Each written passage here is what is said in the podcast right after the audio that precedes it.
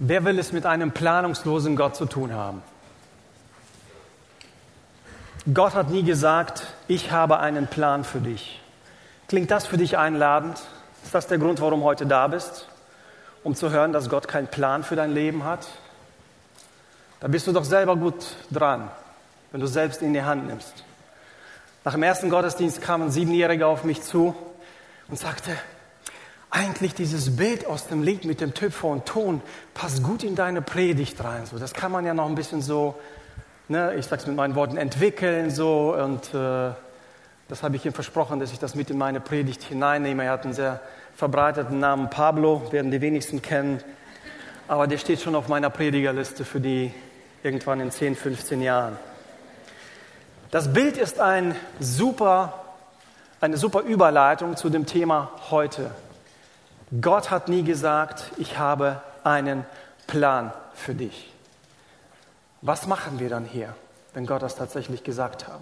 Nur diejenigen, die jetzt zum dritten Mal schon da sind in dieser Predigtreihe, wissen, eigentlich sind die Titel an sich etwas provokativ und eigentlich ist es doch nur eine Halbwahrheit, die da drin steckt.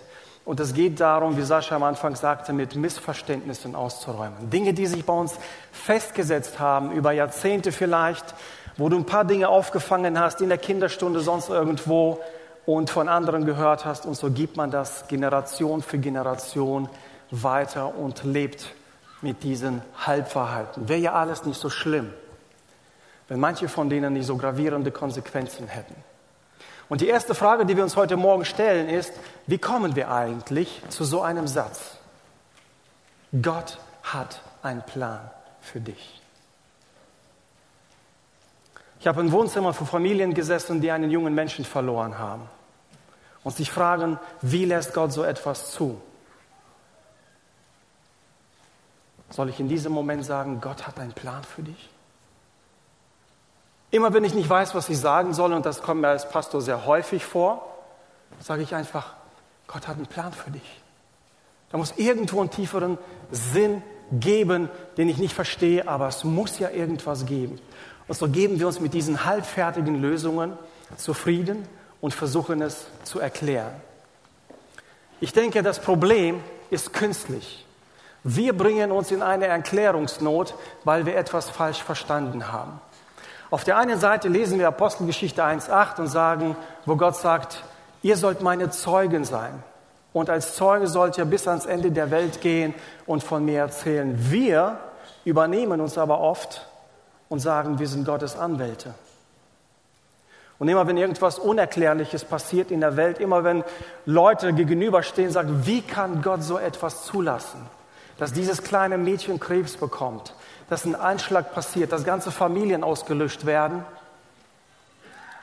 Und da rutschen wir ganz schnell in diese Anwaltsrolle und versuchen Gott zu verteidigen, ihn zu erklären, obwohl wir nicht imstande sind, Antworten auf diese Fragen zu liefern. Und ähnlich geht es Hiob. Ich finde, die letzten Kapitel des Buches Hiob sind grandios einfach. Zum Schluss kommt Hiob zu Wort und sagt Gott, was er alles falsch gemacht hat in seiner Situation und wie er es besser hätte machen können. Und dann ergreift Gott das Wort in Hiob 38 und liest ihr euch heute Nachmittag so wunderbare Kapitel. Und die erste Frage ist an Hiob folgende. Wer ist es, der meinen Ratschluss, meinen Plan verdunkelt mit Worten ohne Erkenntnis? Diesen Satz könnte ich, könnte ich manchen, manchen Christen auf die Stirn tätowieren, damit sie jedes Mal, wenn sie in den Spiegel wissen, äh, gucken, wissen, ich muss nicht auf alles eine Antwort haben. Ich bringe Leute eher in Verlegenheit und in Schwierigkeiten, wenn ich ihnen eine halbfertige Antwort, halbwahre Erklärung gebe. Lasst uns uns einfach damit begnügen, dass wir Gottes Zeugen sind, nicht seine Anwälte und dass wir nicht einfach in diese von uns gemachte Erklärungsnot rutschen. Als zweitens fällt mir da so ein willkürlicher Bibelsalat ein. Ne? Du schneidest Tomaten, du schneidest Gurken, Salat, alles kommt in eine Schüssel und dann schmeckt es irgendwie. Und so gehen wir oft mit Bibelstellen um. Da steht doch irgendwo, meine Zeit steht in Gottes Händen.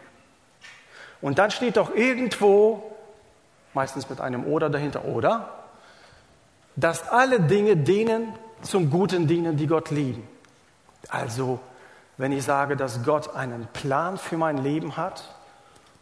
Kann man doch sagen anhand dieser Bibelstellen. Irgendwie schon. Und so mixt man sich so einen Salat zusammen, oft sehr, froh, sehr, sehr fromm oder wie äh, Sascha auch sagte am Anfang, so sehr fromm romantisch. Muss doch irgendwie alles Sinn machen. Leider, leider, wenn wir zu einfache Antworten auf sehr komplizierte Fragen geben, passieren uns mindestens zwei Dinge. Einmal, wir verzehren unser Gottesverständnis. Immer wenn wir etwas über Gott aussagen, zeigen wir Leuten, so ist Gott oder so ist Gott nicht. Und gerade Leute, die in der Bibel nicht bewandert sind, die fangen an, drauf zu bauen. Es können unsere Kinder sein, Teenager, Jugendliche. Und wenn wir immer mit solchen Halbwahrheit um uns werfen, die bauen darauf ihr Glaubensleben und ihr werdet nicht glauben, wie oft gerade junge Leute in eine Schieflage kommen im Glauben, nur weil jemand ihnen irgendwas gesagt hat und sie es für wahr angenommen haben. Und dann hat man ihnen gesagt, Gott hört jedes Gebet. Und dann fangen die an zu beten und es passiert nicht und da ist der erste, erste Schiffbruch. Und viele andere Wahrheiten gehen verloren. Immer wenn wir versuchen, Gottes Rolle einzunehmen, dann kommen wir in eine Bredouille. Deshalb haben wir eine Herausforderung heute zu bewältigen. Zum einen sagen wir ganz klar, Gott hat einen Plan. Schauen das Buch Offenbarung, das letzte Buch in der Bibel, das macht deutlich, das Buch Offenbarung gibt uns so einen Blick hinter die Kulissen. Ne? Wir Menschen sehen ja nur oft, was auf der Bühne geschieht, aber ihr wisst nicht, was in den Räumen hier dahinter ist, oder nur einige wissen es. Oder was hinter der Bühne geschieht, wer kommt gleich nach, was passiert gleich. Die Offenbarung gibt uns so einen Blick hinter die Kulissen der Weltbühne, wie Gott alles zu Ende führen wird. Und wir sehen, Gott verfolgt seinen Plan sehr akribisch, sehr sorgfältig. Er verliert das Ziel nicht aus den Augen. Aber Gott macht und führt diesen Plan aus mit dir oder auch ohne dich. Das ist der Schlüssel heute Morgen. Gott hat einen Plan. Gott ist kein planloser Gott, aber er ist auf dich nicht angewiesen, um ihn auszuführen. Und jetzt, jetzt reimst du dir schon den Rest zusammen. Gott hat einen Plan für mich, wenn ich mich zum Teil seines Plans mache. Das ist die Herausforderung an dieser Stelle. Und ich möchte uns einen Paradigmenwechsel, einen Perspektivenwechsel vorschlagen, wo wir erkennen, beides kann man versöhnen. Ja, Gott ist gut, Gott ist vollkommen. Trotzdem passieren schlimme Dinge auf dieser Welt, weil wir in einem gefallenen Universum leben. Wir leben in einem Universum, wo das Böse immer noch Einfluss hat, auch wenn, wenn Gott einen Riegel vorschiebt, auch wenn Gott am Ruder ist, passiert das trotzdem. Paradigmenwechsel heißt insofern, Gott ist nicht daran interessiert, dein Leben ohne dich zu planen. Gott ist nicht daran interessiert, dein Leben ohne dich zu planen. Dann hätte er sich alles ersparen können. Er hätte für sich allein irgendwo im Universum leben. Er ist sich selbst Genüge. Er braucht keinen. Warum diese ganzen Probleme? Gott ist nicht daran interessiert, ohne dich dein Leben zu planen. Er will es mit dir tun. Er will es im Dialog mit dir tun. Wir werden uns gleich ein paar Beispiele angucken aus der Bibel, wo das deutlich wird, dass auf der einen Seite ja Gott hat einen Plan, den er verfolgt und dennoch erlaubt er es den Menschen.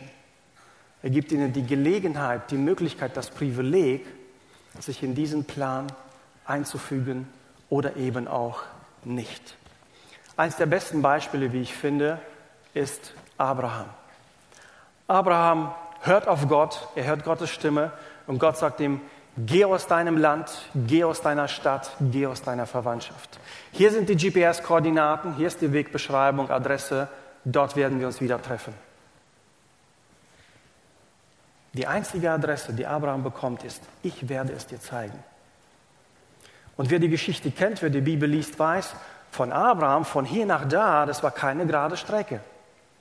Es war mal hierhin, mal dahin. Da trifft er auf einen König und hat Angst vor ihm. Nein, Sarah ist meine Schwester, sie ist nicht meine Frau.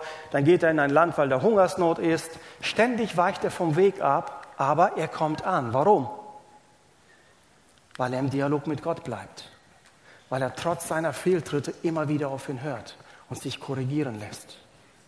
Und deshalb, wenn wir über einen Plan reden, reden wir über einen Beziehungsplan. Nennen wir es doch mal so und sagen, Gott hat einen Beziehungsplan für dich. Das bedeutet nicht, dass er darüber entscheidet, in welchen Beziehungen du sein solltest und in welchen nicht, sondern er will, dass du dich auf die Beziehung mit ihm einlässt. Und ebenso wie Abraham im Dialog deinen Weg mit ihm meisterst.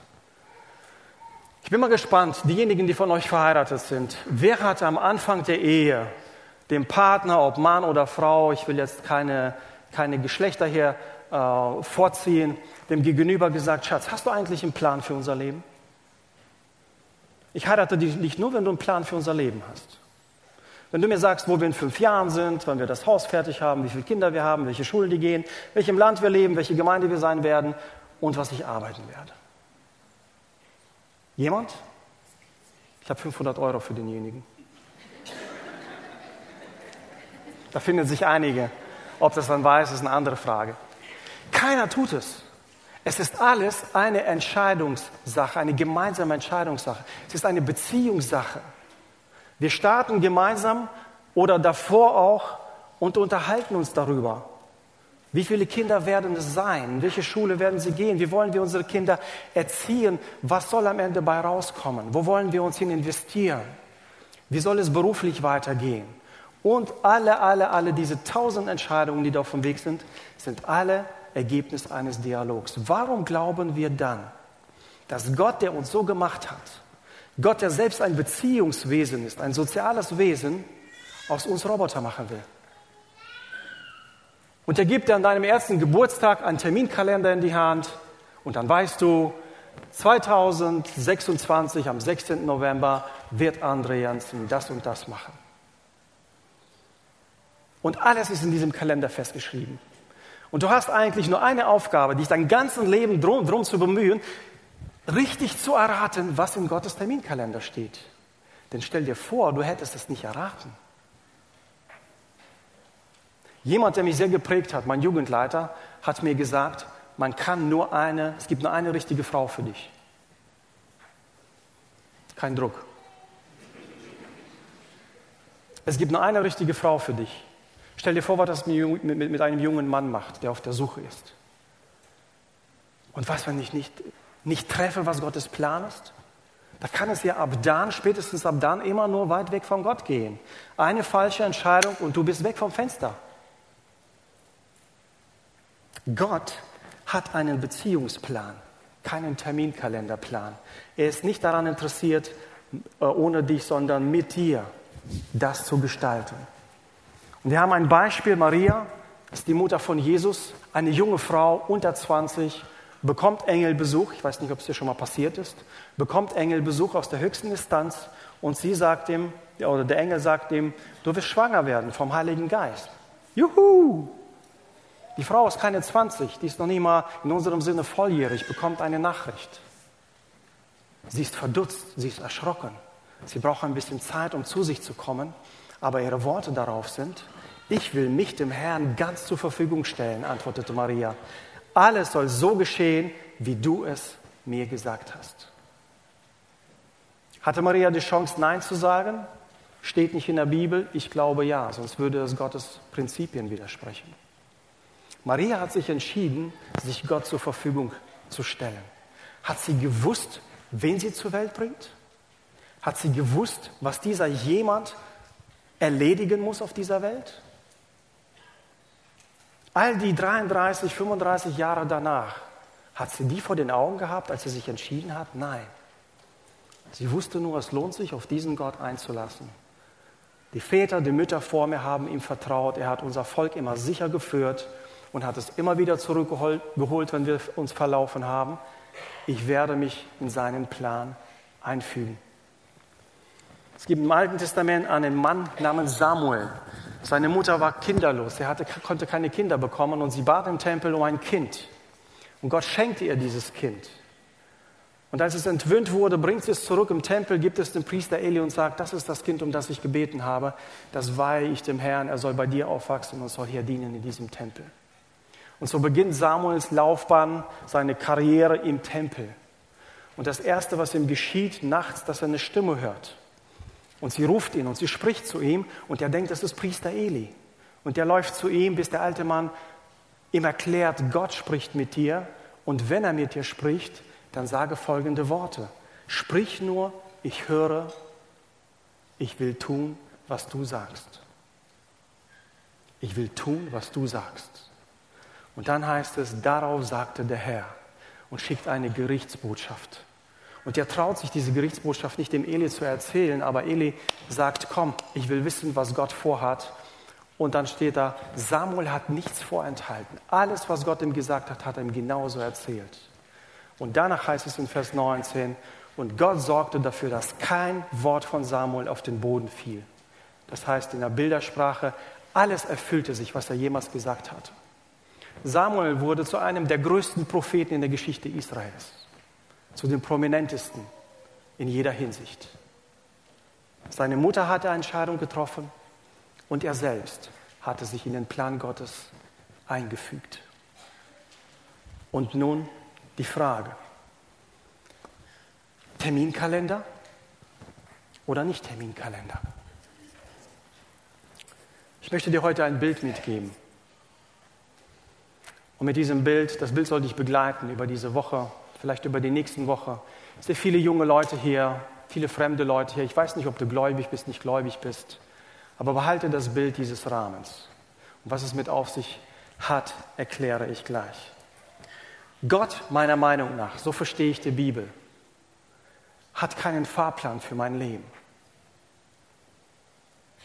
Aber er hat einen Rahmen gesetzt. Und dieser Rahmen ist sein Wille.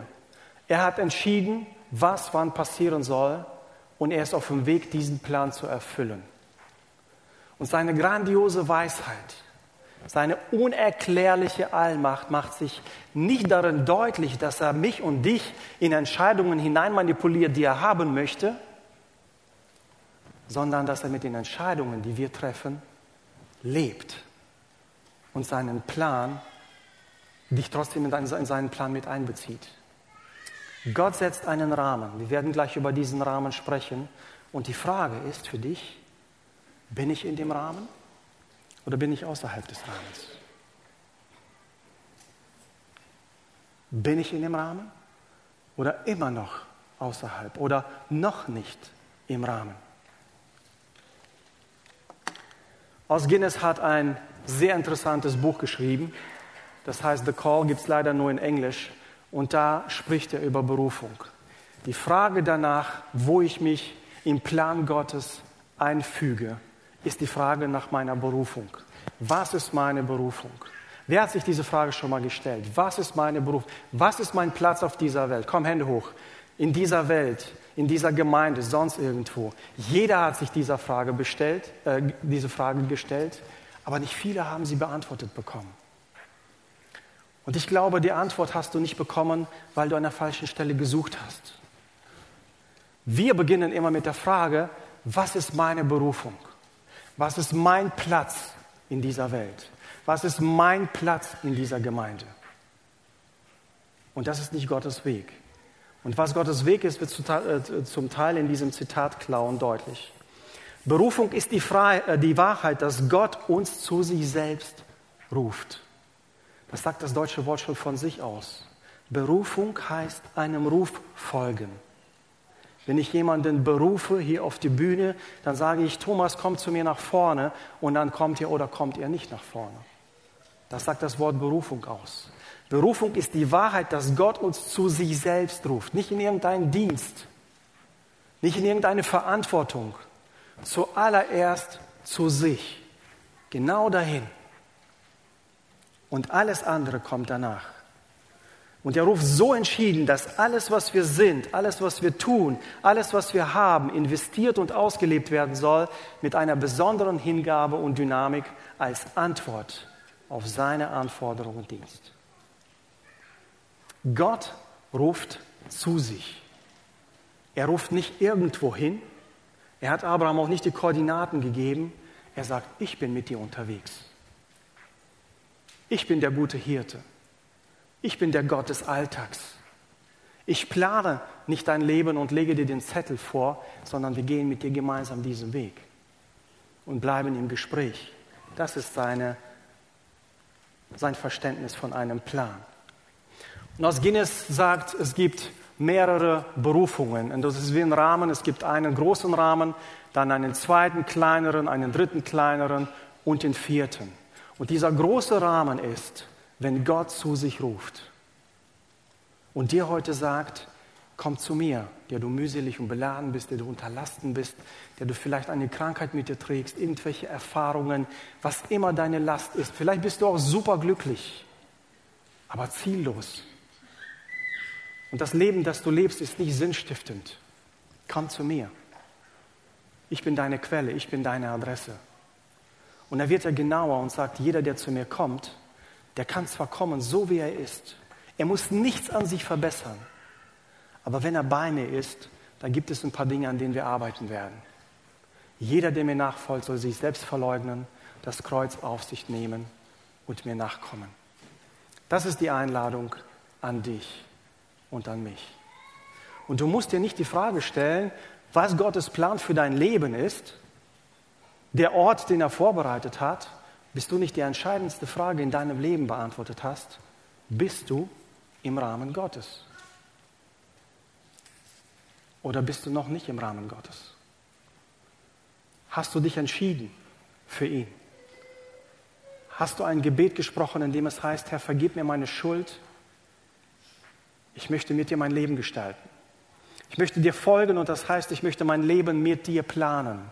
Ich möchte dich in meine Entscheidungsprozesse hineinbeziehen. Ganz gleich, ob es die Partner, Berufswahl oder sonstige Fragen betrifft. Hast du das getan? Wenn nicht, dann bist du noch außerhalb des Rahmens. Das ist die schlechte Nachricht. Die gute Nachricht ist, du kannst jederzeit in diesen Rahmen wechseln den Rahmen, den Gott gesetzt hat. Die Einladung steht, wie vor 2000 Jahren, so auch heute. Es gibt einen zweiten Rahmen. Und da heißt es, wenn du gläubig geworden bist, wenn du dich entschieden hast, mit Gott zu leben, sollte alles, was du tust, in Wort und Werk, alles tue im Namen Jesu und sage Gott dem Vater Dank durch ihn. Es ist ganz gleich, was für einen Beruf du gewählt hast erstmal. Es ist ganz gleich, in welcher Lebenssituation du bist, ob du zur Schule gehst, ob du arbeitest, ob du vielleicht gar nicht arbeiten kannst. Du kannst Dinge tun zur Ehre Gottes. Du kannst Worte sprechen zur Ehre Gottes. Du kannst Dinge unternehmen zur Ehre Gottes. Und ich spreche nicht von irgendwelchen grandiosen Dingen auf der Weltbühne dieser Welt, sondern ganz einfach im Alltag, indem du deinem Nachbarn hilfst, indem du vielleicht jemand hilfst zu pflegen, Was immer der Weg mit dir ist, alles kannst du zur Ehre Gottes tun. Und er sagt, die dritte Berufung ist eine gemeinsame. Zu Petrus heißt es in Matthäus 16, 18, dem Apostel Petrus, du bist Petrus und auf diesen Felsen werde ich meine Gemeinde bauen. Und diese Gemeinde wird die Macht des Bösen nicht überwinden können. Die Älteren unter euch, das sind so in meinem Alter und älter, die werden sich an einen russischen Präsidenten erinnern, Khrushchev der im Fernsehen gesagt hat, ich werde euch den letzten Christen im Fernseher zeigen, noch zu meinen Lebzeiten. Er ist schon bestimmt, keine Ahnung, 60, 80 Jahre nicht mehr da. Wir sind noch da. Jesus hat gesagt, ich baue eine Gemeinde, die wird keiner überwinden. Keine Macht des Bösen. Und er lädt dich ein. Und für dich heißt es ganz einfach, wenn du Jesus folgst, gehörst du in seine Gemeinde. Wenn du Jesus gehörst, dann gehörst du in seinen Rahmen. Und sein Rahmen ist die Gemeinde. Das ist der Ort, das ist der Platz, für den er sein Leben gelassen hat, den er bestimmt hat. Sein Plan. Und erst die vierte, erst der vierte Rahmen, da geht es um individuelle Berufung. Wenn mir jemand, nach, äh, jemand dient, wenn mir jemand dienen möchte, dann soll er zuerst Nachfolge Wichtiges zuerst. Also wenn du sagst, Jesus, ich möchte dir dienen, dann heißt es erstmal, folge mir nach, richte dein Leben nach mir aus. Das ist Dienst an sich, ein Lebensstil. Und das Prinzip, wer am geringsten treu ist, dem werde ich Größeres anvertrauen. der kleine Aufgaben in meinem Reich übernimmt, den werde ich größere anvertrauen. Das ist der Weg Gottes und das sieht dann am Ende so aus. Der große Rahmen ist, dass Gott dich heute zu sich ruft. So intensiv, aus vollem Herzen wie noch nie zuvor. Sagt jeder, der von euch irgendwelche Lasten hat, jeder von euch, der nach Sinn sucht, jeder, der versucht zu verstehen, warum bin ich auf dieser Welt, ist bei mir willkommen. Skeptiker, Ungläubige, sonstige, alle sind bei mir willkommen. Keine deiner Fragen, keiner deiner Vorwürfe wird Gott überraschen oder so herausfordern, dass er damit nicht klarkommt. Bei ihm bist du willkommen.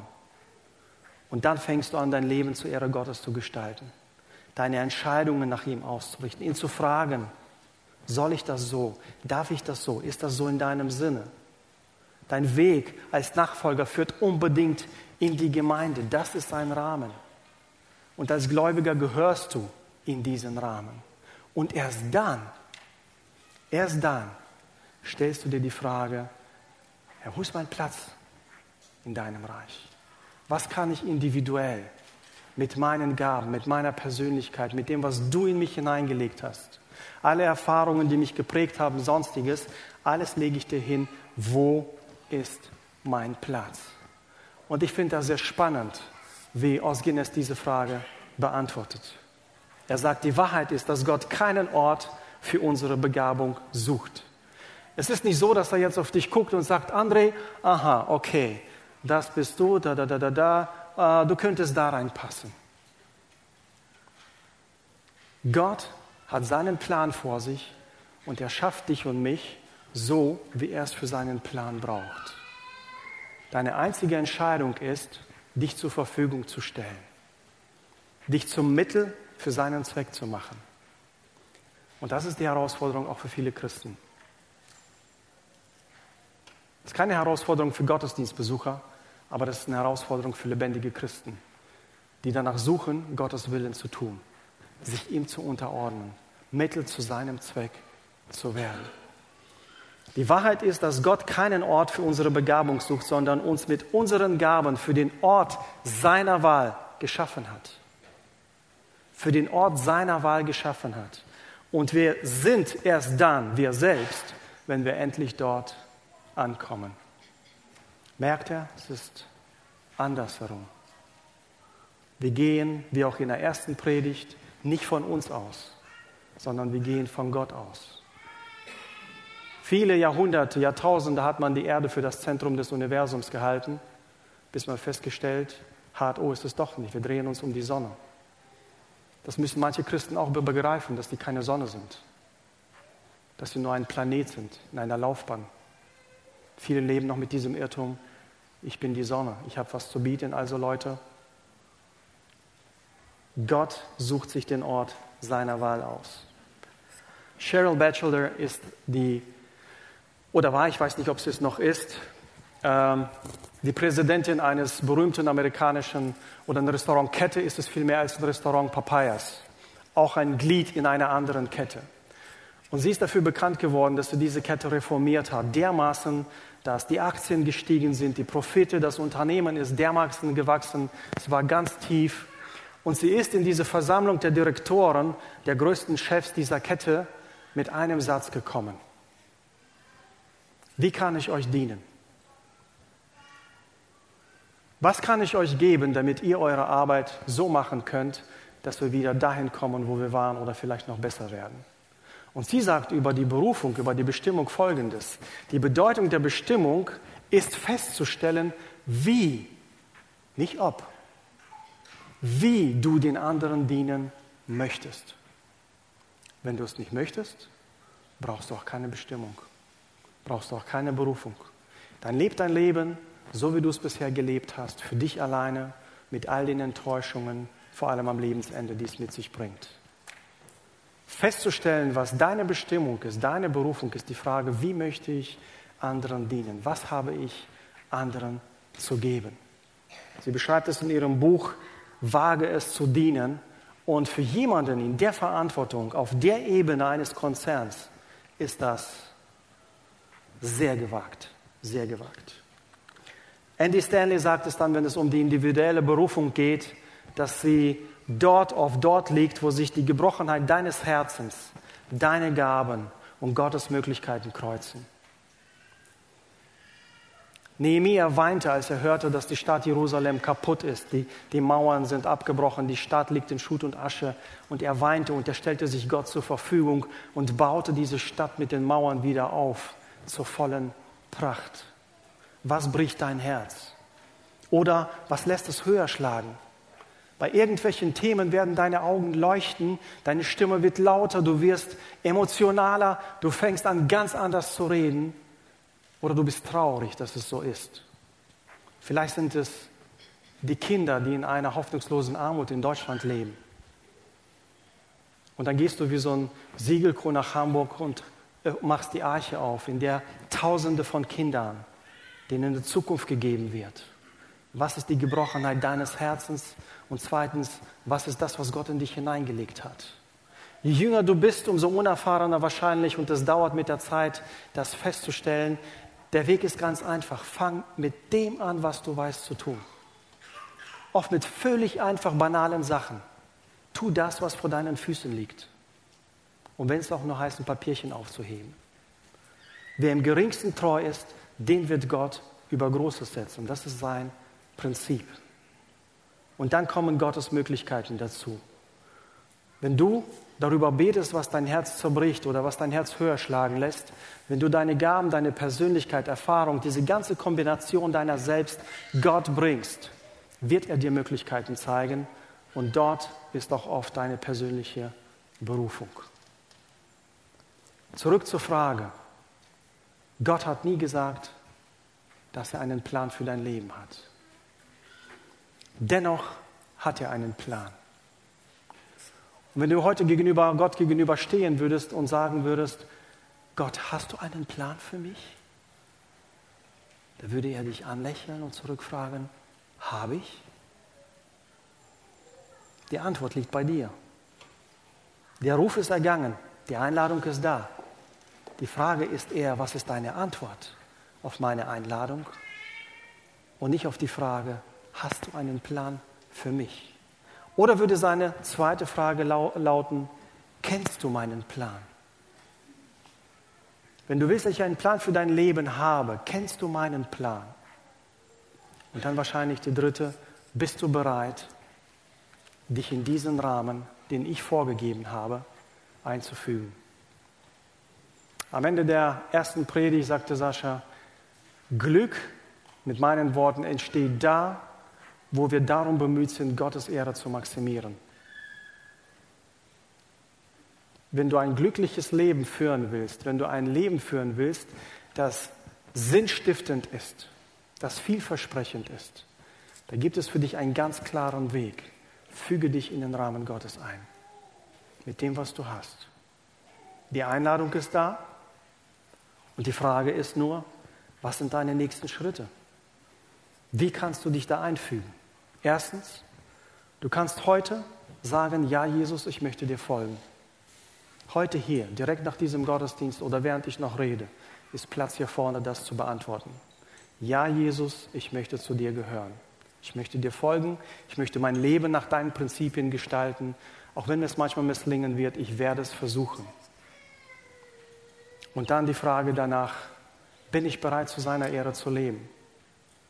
Wo nicht mehr meine Karriere im Vordergrund steht oder meine eigenen Lebensentwürfe, sondern dass ich seine Ehre suche in dem, was ich tue, dort, wo ich lebe, in dem Alter, in dem ich bin, in der Familie, in der ich bin oder auch Arbeit, Schule, Gemeinde, wie auch immer. Bin ich bereit, ganz einfache, schlichte Dinge zur Ehre Gottes zu tun? Bin ich bereit, wenn ich Jesus folge, in seine Gemeinde zu kommen? Wir würden uns freuen, dich hier in dieser Gemeinde willkommen zu heißen. Aber es gibt viele andere tolle Gemeinden, wo du diese Berufung leben kannst. Tatsache ist, wer Jesus folgt, kommt in seine Gemeinde. Wer Jesus folgt, kommt in seine Gemeinde. Auch diese Entscheidung kannst du heute treffen. Und immer laden wir ein, entweder sprichst du jemanden an neben dir oder mit dem du gekommen bist oder uns hier vorne oder du füllst einfach eine Kontaktkarte aus, die in deinem Flyer ist, den du heute bekommen hast.